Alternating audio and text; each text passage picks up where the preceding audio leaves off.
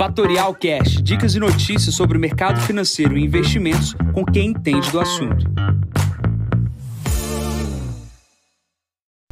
Bom dia, aqui quem fala é Jansen Costa, vou para mais uma visão de mercado, hoje é o número 271, hoje é dia 11 de maio, 7h25 da manhã.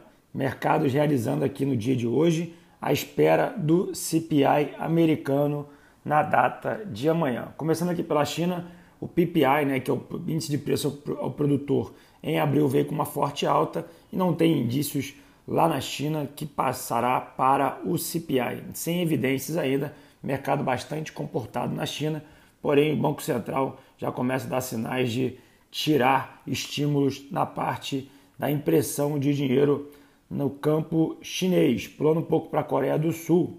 Indicadores uh, de exportação aqui do início de maio, dos 10 primeiros dias de maio, mostram uma normalidade, um, uma aceleração até do processo de exportação da Coreia do Sul, mostrando que o processo do Covid já está acabando dentro dos países mais importantes do mundo. Pulando aqui para a Europa, saiu o índice ZIL, que é o índice de confiança na Alemanha, bastante positivo, mais um mês de alta, mostrando que a economia alemã ela já começa a dar mais sinais do lado positivo do que o do lado negativo. Pulando aqui para os Estados Unidos, a gente tem ah, desde sexta-feira com os dados do mercado de trabalho de, e emprego, a gente está tendo uma dificuldade até do mercado ter uma leitura completa do que aconteceu na sexta-feira, dado que muitos dados mostram o aumento do preço da hora de trabalho, porém,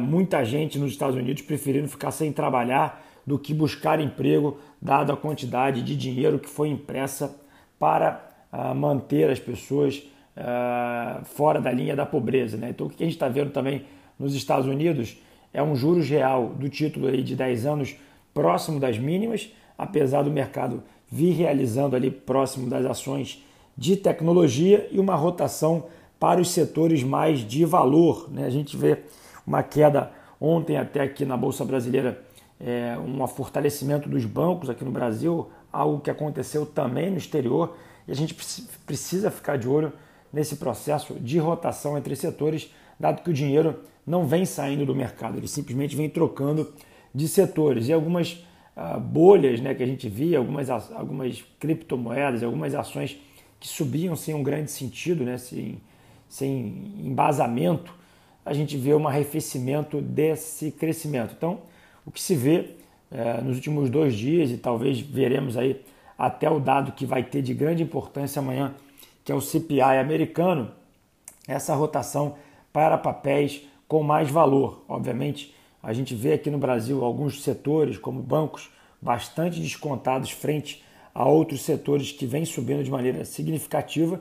E, obviamente, nos Estados Unidos, a gente vê o valor das principais empresas de tecnologia bastante elevado. Obviamente, aqui não estou dizendo que isso vai gerar uma pressão na venda dos ativos, mas, obviamente, tem muita gente comprada em ações de tecnologia que está no lucro. E, obviamente, se, se as pessoas decidirem vender todas essas, essas ações que estão no lucro, obviamente a gente não vai ter comprador para esses níveis. Né? Então o principal medo aqui, terminando falar dos Estados Unidos, é o processo de inflação.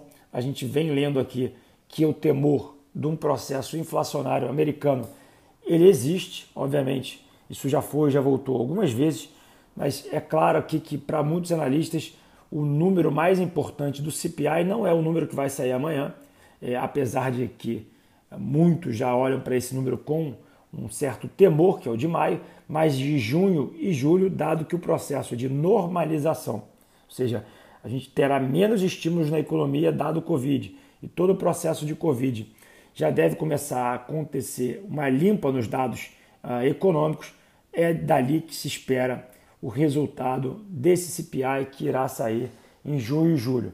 Enquanto isso, o que a gente está vendo nos Estados Unidos e aqui no Brasil é um processo de divulgação de resultados de companhias, as empresas divulgando resultados melhores do que o esperado.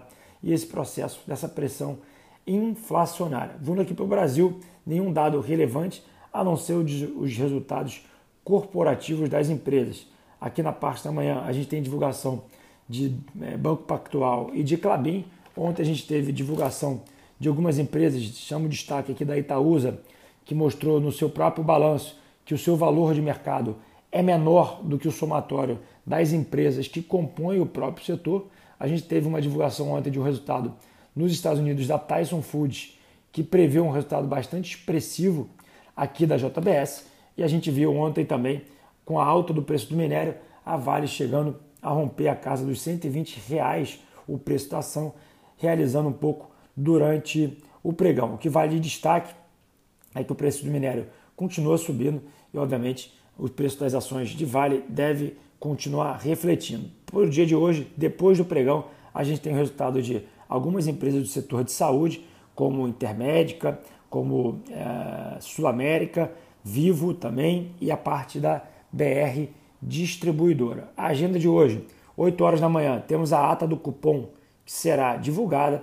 8 horas da manhã também tem a produção de petróleo pela OPEP e às 9 horas da manhã a gente tem o IPCA de abril do Brasil. Nesse momento, o S&P opera com uma queda de quase 1%, 4.148 pontos. O VIX voltou para casa dos 21 pontos, 20,68. O petróleo cai, operando com 67,70, cai 1%. E o Bitcoin voltou para casa dos 56 mil dólares, cai 3,20. Bom, vou ficando por aqui, desejando a vocês uma ótima terça-feira, ótimos negócios. Voltamos amanhã na quarta. Bom dia a todos. Tchau, tchau. E esse foi mais um Fatorial Cash. Para mais novidades e dicas sobre o mercado financeiro e investimentos, siga Fatorial no Instagram, Fatorial Invest. Para conteúdos exclusivos, entre no nosso Telegram, Fatorial News Informa. Para saber mais sobre a Fatorial, visite o nosso site fatorialinvest.com.br.